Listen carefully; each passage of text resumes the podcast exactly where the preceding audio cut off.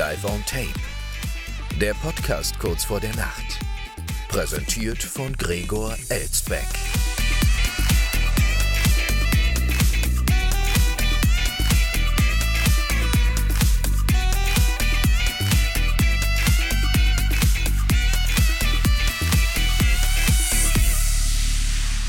Schon wieder 23 Uhr, meine Damen und Herren, und damit herzlich willkommen am Dienstag, wie immer live aufgezeichnet aus einer noblen Wiesbadener Altbauvilla, die zweite Sendung in der vierten Staffel. Und heute setzt sich direkt in noch extremerer Form das fort, was gestern schon begonnen hat. Und damit meine ich nicht die Sendelänge. Ja, da können Sie beruhigt sein. Ja, nach den 50 Minuten von gestern äh, werde ich heute nicht noch einmal so lang machen. Nee, nee, keine Sorge die Sendung heute wird deutlich kürzer, sondern ich meine eher die Veröffentlichungszeit, die Ausstrahlungszeit, denn dadurch, dass es ja gestern so lange gedauert hat, ist die Sendung auch erst später als 23 Uhr online gegangen. Weiß gar nicht, war dann irgendwie schon Viertel nach elf oder fast halb zwölf. Und heute wird sie noch etwas später online gehen, denn jetzt haben wir schon während der Aufzeichnungszeit hier 23.17 Uhr gerade. Ja, das liegt daran, dass ich heute mal wieder mit meiner liebreizenden Assistentin äh, noch Abendessen war, die mich ja in der 50. Sendung begleitet hat und die ja auch in der letzten Staffel schon einmal für eine Verspätung hier gesorgt hat. Und äh, sie hat mir aber heute auch nochmal zugesichert, dass sie in der nächsten Staffel hier mal zu Gast sein wird. Und wenn Sie sich jetzt fragen, wieso erst in der nächsten, naja, weil wir diese Staffel doch schon gästetechnisch ziemlich ausgebucht sind bis zum Schluss, inklusive des einwöchigen Ausfalls, den ich Ihnen ja auch gestern schon vorausgesagt hatte, Anfang Dezember. Also da gibt es gar nicht mehr so viele Gästeslots übrig. Und an dem Freitag vor unserem großen Jubiläumswochenende, was ich Ihnen ja auch gestern schon angekündigt habe, wird es auch gar keinen Gast geben, denn derjenige oder auch diejenige würde ja sowieso untergehen, ja, weil dieses Jubiläumswochenende äh, seine ganze Strahlkraft entfaltet äh, und dann alles, was ringsrum passiert, ja gar nicht mehr selbst strahlen kann. Das ist ja wohl logisch. Da wäre fast schon egal, wer da zu Gast ist. Äh, er oder sie würde gnadenlos verheizt werden und das wollen wir natürlich nicht. So, das also mal der Ausblick für heute und eben der Hintergrund zur verspäteten Ausstrahlung, wobei man ja immer dazu sagen muss, das ist ja am Ende sowieso nur für die Leute interessant, die tatsächlich jeden Abend Abend um Punkt 23 Uhr warten, dass die Sendung erscheint und sie dann schon direkt immer hören. Aber mutmaßlich dürften das ja sowieso die wenigsten sein. Die meisten hören es ja dann immer erst am nächsten Morgen. Ja, so ist das nun mal mit so einem Spätabend-Podcast. Äh, ja, aber gut, das äh, soll uns ja auch wurscht sein. Seinen Zweck erfüllt er ja trotzdem. Und keine Sorge, meine Damen und Herren, ich äh, werde versuchen, ab morgen äh, es wieder hier pünktlich zu veröffentlichen. Äh, zumal ja auch die Staffel so kurz ist, wie Sie wissen, ne? da sollte der Anspruch ja doch schon stehen. So, und damit, wie gesagt, die Folge heute wieder etwas kürzer wird und schneller zu hören sein wird, gehen wir jetzt direkt rein in die fünf Meldungen, die wir heute haben. Und das erste ist mal vor der Küste von Gibraltar passiert. Da haben nämlich heute Orcas eine Yacht versenkt. Ja, so ist das wirklich. Sie griffen an, bis Wasser ins Schiff lief. Nur durch die zeitige Hilfe der Küstenwache konnten die Passagiere einer Yacht vor einer Wahlattacke gerettet werden beziehungsweise das steht hier einfach so in der Meldung, stimmt ja aber eigentlich gar nicht, denn vor der Attacke an sich konnten sie ja nicht mehr gerettet werden, aber eben zumindest von der Attacke, von den Folgen der Attacke gerettet werden. Eine Schule Orcas hat vor der Küste Gibraltars eine Yacht versenkt. Die Wale hätten das Schiff über eine knappe Stunde hinweg angegriffen, schreibt das US-amerikanische Nachrichtenportal Life Science. Ist auch interessant, dass ein US-Portal am besten weiß, was in Europa vor der Küste Gibraltars abgeht. Gibt es denn da keine lokalen Medien, die darüber berichten können? Ja, irgendwie das Gibraltar Journal oder so, ich weiß es gar nicht. Was es in diesem äh, britischen Satellitenstaat für Medien gibt. Die Orcas, auch Schwertwale genannt, hätten immer wieder das Ruder der Yacht attackiert und so schwere Schäden verursacht, wodurch Wasser in das Schiff eindrang. Orcas gehören zur Familie der Delfine und können bis zu acht Meter lang werden und knapp sieben Tonnen wiegen. Zwar sei die marokkanische Marine rechtzeitig zu Hilfe gekommen und hätte die Yacht in den Hafen Tangamed in Marokko geschleppt, dennoch sei das Schiff kurz darauf gesunken. Also im Hafen ist es dann noch gesunken. Ist aber mal schön zu lesen, dass die marokkanische Marine hier jemandem zu Hilfe kommt. Das liest man ja so im Zusammenhang äh, mit den Flüchtlingen, die übers Mittelmeer kommen, nur selten. Alle Passagiere hätten aber vorher mit Rettungsbooten in Sicherheit gebracht werden können. Seit 2020 sei es in der Straße von Gibraltar zwischen Spanien und Marokko regelmäßig zu Orca-Angriffen auf Schiffe gekommen.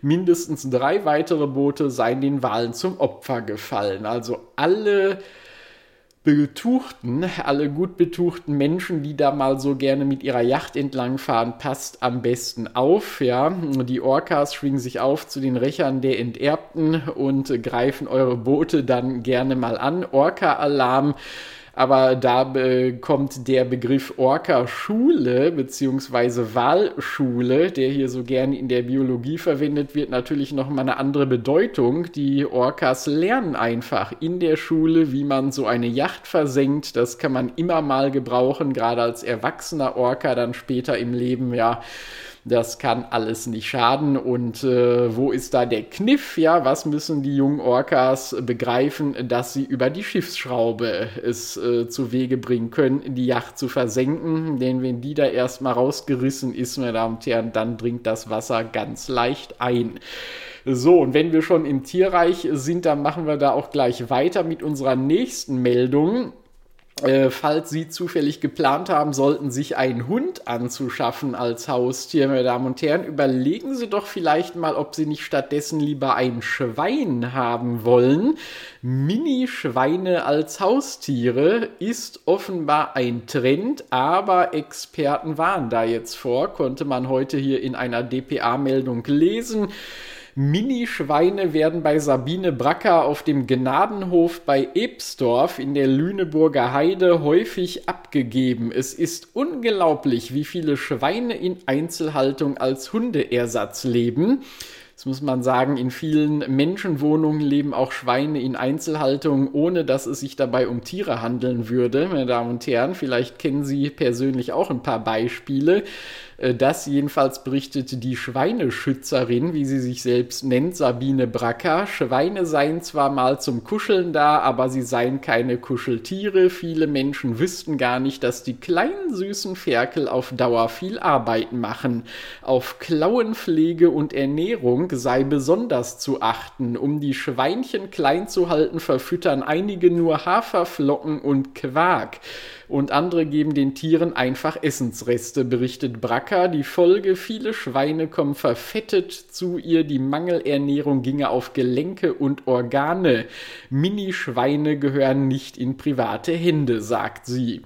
Wer kommt denn auf die Idee, Schweine mit Haferflocken und Quark zu füttern, meine Damen und Herren?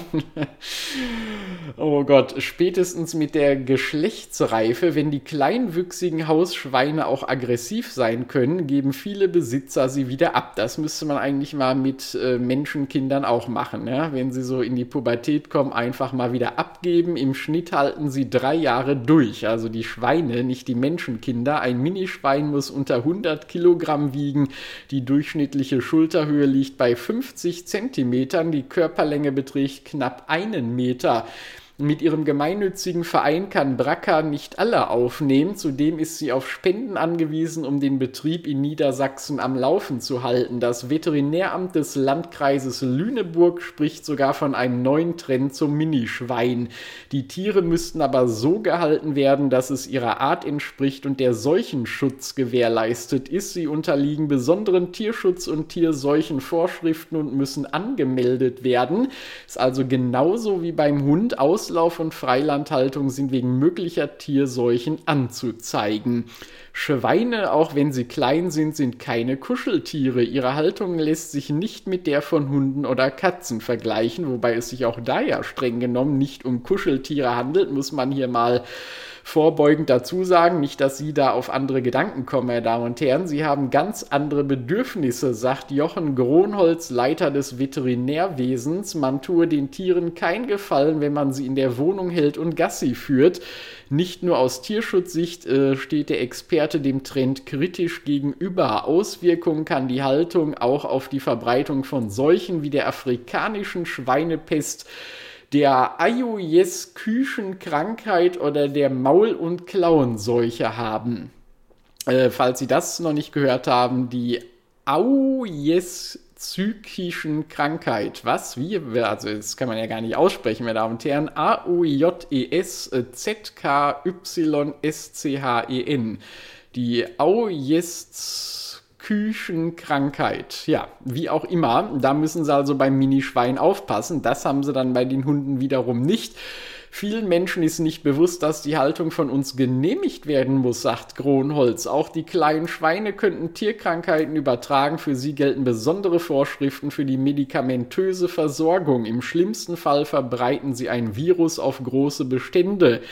So müssen zum Beispiel ihre Ausläufe doppelt umzäunt werden, selbst im heimischen Garten. Eine weitere wichtige Regel, Halterinnen und Halter sollten keine Speisereste verfüttern. Viele Schweinepestausbrüche ließen sich darauf zurückführen. Minischweine sind laut Experten sehr gelehrige Tiere also fast schon wie die Delfine und die Orca-Wale. In Studien haben sie bemerkenswerte Leistungen erzielt. So berichteten ungarische Forscher zum Beispiel, dass in Familien aufgewachsene Minischweine Aufgaben eigenständiger lösen können als Hunde. Sie sollten aber am besten draußen und immer meistens in Doppelpack gehalten werden, da es Rottentiere sind. Vor allem eine Mietwohnung ist kein geeignetes Umfeld Tierschutzverbände sehen die Haltung grundsätzlich kritisch und ich kann Ihnen versichern, meine Damen und Herren, Ihr Vermieter, Ihre Vermieterin wahrscheinlich auch. Da brauchen Sie dann doch noch eine Sondergenehmigung. Äh, so, ich brauche jetzt keine Genehmigung, um mal ein kurzes Schlückchen zu nehmen. Koffeinhaltige Apfelschorle zum Wohl. Mmh. Wunderbar. Was trinken eigentlich Schweine, vor allem Minischweine? Ja, Hafermilch oder was? Nein, das kann aber wohl nicht sein. Äh, so, der Weg von Schweinen zu Mark Zuckerberg ist auch relativ kurz, muss man sagen. Äh, vor allem äh, seit Zuckerberg regelmäßig für seinen Kampf gegen Elon Musk trainiert. Die beiden wollten sich ja mal einen Fight liefern zusammen, meine Damen und Herren, im Boxring. Und jetzt ist es aber so, dass es äh, Meta-Chef Mark Zuckerberg langsamer angehen lassen muss. Nach einem Trainingsunfall liegt er jetzt im Krankenhaus. Äh, er hat sich beim Training das Kreuzband gerissen. Das teilte er in einem Beitrag auf Instagram mit. Auf den Bildern im Beitrag ist Zuckerberg in einem Krankenhausbett mit einem geschienten linken Bein zu sehen. Auf manchen Schnappschüssen ist auch seine Ehefrau Priscilla Chan abgebildet, wie sie ihm die Stirn abtupft oder seine Schlappen richtet. Schlappen richten. Wie geht denn sowas? Und was soll das denn? Ja, schön äh, parallel äh, und im 90-Grad-Winkel neben das Bett stellen oder so. Wie man es bei Kindern immer sagt, du musst deine Schlappen gerade neben das Bett stellen, sonst hast du sieben Jahre Pech und morgen in der Klassenarbeit eine sechs oder was. Ja, also das macht Priscilla Schaden bei Mark Zuckerberg offenbar genauso der Schlappenkult, meine Damen und Herren, gerade Schlappen vors Bett äh, damit man selber keine Schlappe erfährt am nächsten Tag. Zu der Bilderreihe, zu der Bilderreihe schreibt Zuckerberg, ich habe mir beim Sparring das Kreuzband gerissen und wurde gerade operiert, um es zu ersetzen.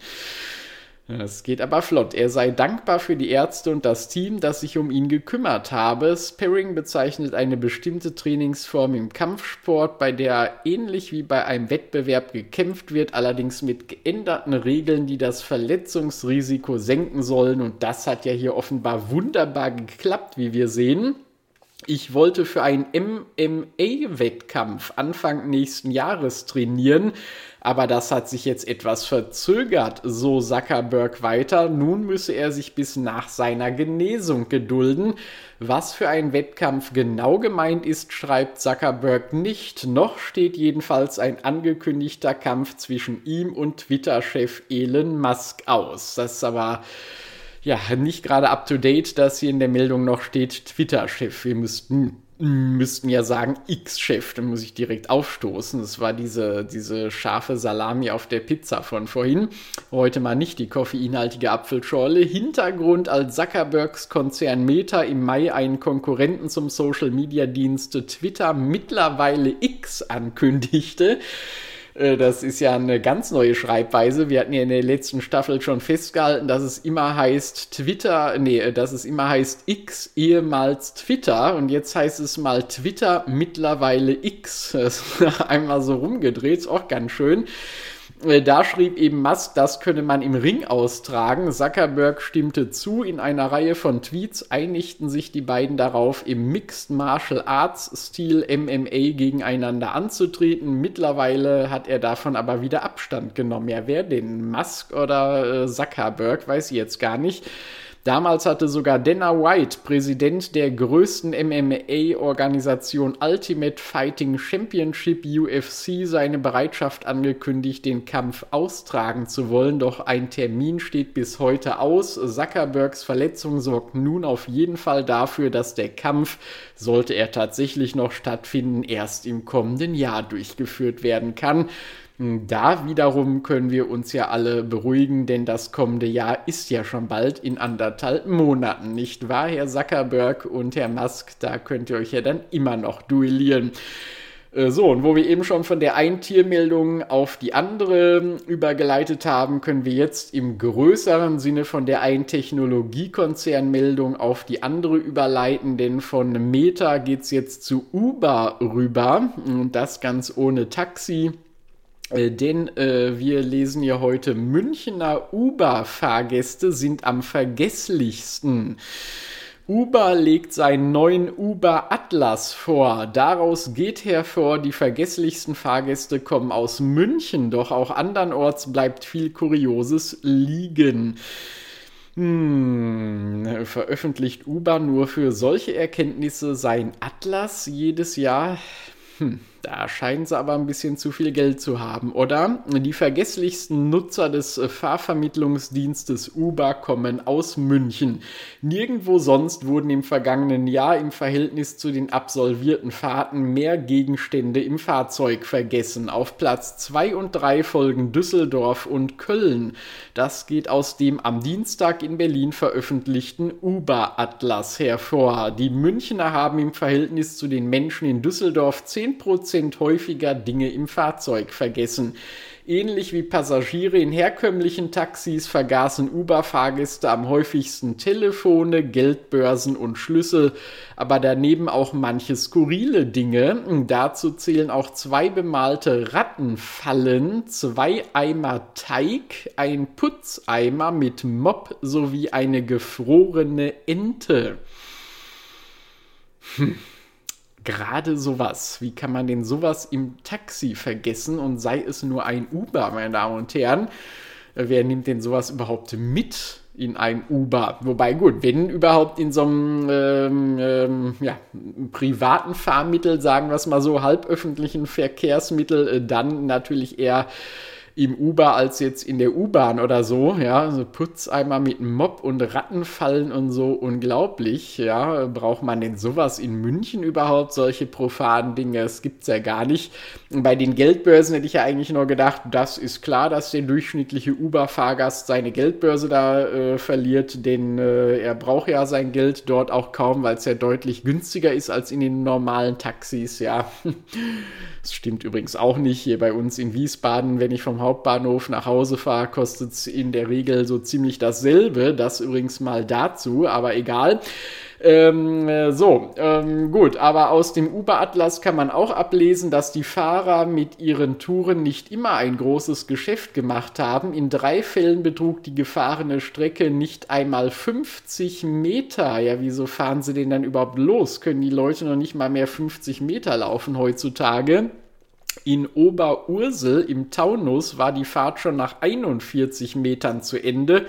Da muss man allerdings wieder sagen, das ist nachvollziehbar. Im Taunus hat man ja viel Steigung und so, ähm, dass da mal irgendeine Oma oder ein Opa sagt, so komm, die 41 Meter schaffe ich nicht mehr, das äh, kann schon mal vorkommen. In Köln stieg ein Fahrgast bereits nach 46 Metern wieder aus und da kann man es dann wieder deutlich weniger verstehen und die kürzeste Tour in München betrug gerade mal 48 Meter. Das große Los dagegen zog in den vergangenen zwölf Monaten ein Fahrer am Flughafen Berlin-Brandenburg. Sein Passagier ließ sich in knapp neun Stunden eine 863 Kilometer lange Strecke zum Flughafen in Zürich kutschieren. Huh, hm, das wäre mit einem echten Taxi aber richtig teuer geworden. Glück hatte auch ein Fahrer am Flughafen Düsseldorf. Sein Gast ließ sich in die 639 Kilometer entfernte bayerische Landeshauptstadt München fahren. Diese Tour dauerte 5 Stunden und 35 Minuten die Leute scheinen ja ganz schön viel Geld zu haben, wo sich dann auch mal wieder die Vorteile gegenüber Düsseldorf, München und Zürich hier manifestieren. So, und zum Schluss der heutigen Sendung kommen wir noch einmal, obwohl wir ja gestern schon ähm, bei ihm waren und dann auch am äh, Geburtstag demnächst nochmal, an seinem Geburtstag nochmal auf ihn zu sprechen kommen äh, ist auch jetzt nochmal Thema. Unser Schutzpatron der Sendung äh, King Charles III hat nämlich heute die Parlamentseröffnung in London durchgeführt. Historisches Ereignis. Zum ersten Mal hat Charles als gekrönter König das britische Parlament eröffnet. Samt königlicher Robe und im Beisein seiner Frau Camilla betrat er am Dienstag nach einer Kutschfahrt vom Buckingham Palace durch London die Westminster Abbey, wo er anschließend seine King's Speech hielt. In der kündigte er im Namen von Premierminister Rishi Sunak die neuen Gesetzesvorschläge der Regierung an, erinnerte aber auch an seine geliebte Mutter Elisabeth II. Ich halte diese Rede, die erste Rede des Königs seit über 70 Jahren in Gedenken an das Vermächtnis meiner geliebten Mutter, der verstorbenen Königin, die diesem Land gedient und sich ihm gewidmet hat, wird Charles von der Daily Mail zitiert. Ähm, Charles sprach außerdem von den aktuellen Herausforderungen, die die ganze Welt derzeit bewältigen müsse, von den Nachwirkungen der Corona-Pandemie, dem Krieg in der Ukraine, aber auch von Innovation und industriellem Wachstum. Zudem sei es sein Ziel, Großbritannien rauchfrei zu machen. Da wissen wir aber, wenn wir uns mal an die letzte Staffel erinnern, dass natürlich nicht unbedingt sein Ziel ist, sondern vor allem das von Rishis Sunak. Ähm, äh, den äh, denken Sie noch mal an seine Rechenaufgabe, die ich Ihnen in der letzten Staffel hier präsentiert hatte. Dann äh, bin ich mir erst recht unsicher, ob Charles das genauso sieht, aber er muss ja vorlesen, was der Premierminister ihm da aufträgt zur Parlamentseröffnung. Zudem will Charles die Kriminalität reduzieren und die Sicherheit verbessern. Ja, sowas aber auch. Wer will das schon nicht? Ein weiteres Highlight der Zeremonie war Camillas Outfit. Ähm, denn es war im Grunde gar kein Highlight. Es war dasselbe Kleid, das sie zur Krönungszeremonie getragen hatte. Sie recycelte, wie es hier in der Meldung heißt, ihr weißes Kleid von Bruce Oldfield, das sie im Mai dieses Jahres bei der Krönung von ihr und Charles trug. Zur Erinnerung, die langärmelige elfenbeinfarbene Satinrobe bestach durch einen leichten V-Ausschnitt sowie florale Bestickungen, die Camillas Liebe zur Natur- und Gartenarbeit zum Ausdruck bringen sollen. Einzig ihre Kopfbedeckung tauschte sie aus. Statt ihrer Krone trug Camilla zur Parlamentseröffnung das George IV State Diadem, das einst der verstorbenen Queen Elizabeth gehörte, wie es auf dem Instagram-Account der Royal Family hieß. Charles zeigte sich mit der Imperial State Crown. Ja, da ist die Queen gerade mal zwei Jahre tot, äh, ein Jahr tot. Jetzt magst du schon länger tot als sie ist. Und da schnappt sich Camilla gleich ihre Krone oder ihr Diadem. Also hm, hätte man da nicht noch mal eine längere Karenzzeit äh, einräumen müssen, bringt das nicht Unglück. Ich weiß es nicht. Weder Prinz William noch Prinzessin Kate waren bei dem historischen Ereignis am Dienstag anwesend. William war aufgrund der Verleihung der IRTS Hot Prize Awards in Singapur. Kate reiste nicht mit ihrem Ehemann mit. Der, was hatte ich da gerade für einen Award vorgelesen? Nein, der heißt Earthshot Prize Award. Äh, ja, aber kennt man natürlich trotzdem nicht. Äh, ein Earthshot, äh, ein Schuss in die Erde, wunderbar. Kate reiste nicht mit, da sie ihrem Sohn Prinz George bei Vorbereitung auf Schulprüfungen unterstützt hat. Ach, guck an, das ist aber nett, ja, ganz äh, gut bürgerlich. Grundsätzlich ist es nicht erforderlich, dass der Thronfolger an der Parlamentseröffnung teilnimmt. Charles aber begleitete die Queen zu deren Lebzeiten mehrmals zur Eröffnung des Parlaments. Er musste sich eben vorbereiten und äh, ja, Prinz William weiß ja, dass er noch viel Zeit hat, äh, bis er mal an die Macht kommt, äh, denn der Papa wird ja auch noch genauso wie seine Mutter ein paar Jährchen am Leben bleiben. Und das gilt übrigens auch für unsere Sendung, meine Damen und Herren. Auch wir werden sicherlich noch ein paar Jährchen am Leben bleiben und morgen geht es hier schon direkt wieder weiter. Und sehen Sie, ich habe es Ihnen doch versprochen, heute wird es kürzer, wenn auch zu späterer Veröffentlichungszeit. Aber jetzt sind wir erst bei um die 26 Minuten und dabei belassen wir es jetzt auch. Ähm, wenn Sie noch Infos äh, brauchen, Fragen, Kritik, Anregungen haben, info at schon wieder 23 Uhr.de und Sie können nach wie vor unserem absurd erfolgreichen Instagram-Channel folgen auf dem es ja jetzt immer jeden Sonntag das Snippet der Woche gibt, wie ich gestern schon mal sagte. Für alle, die es noch nicht gehört haben, wissen Sie Bescheid.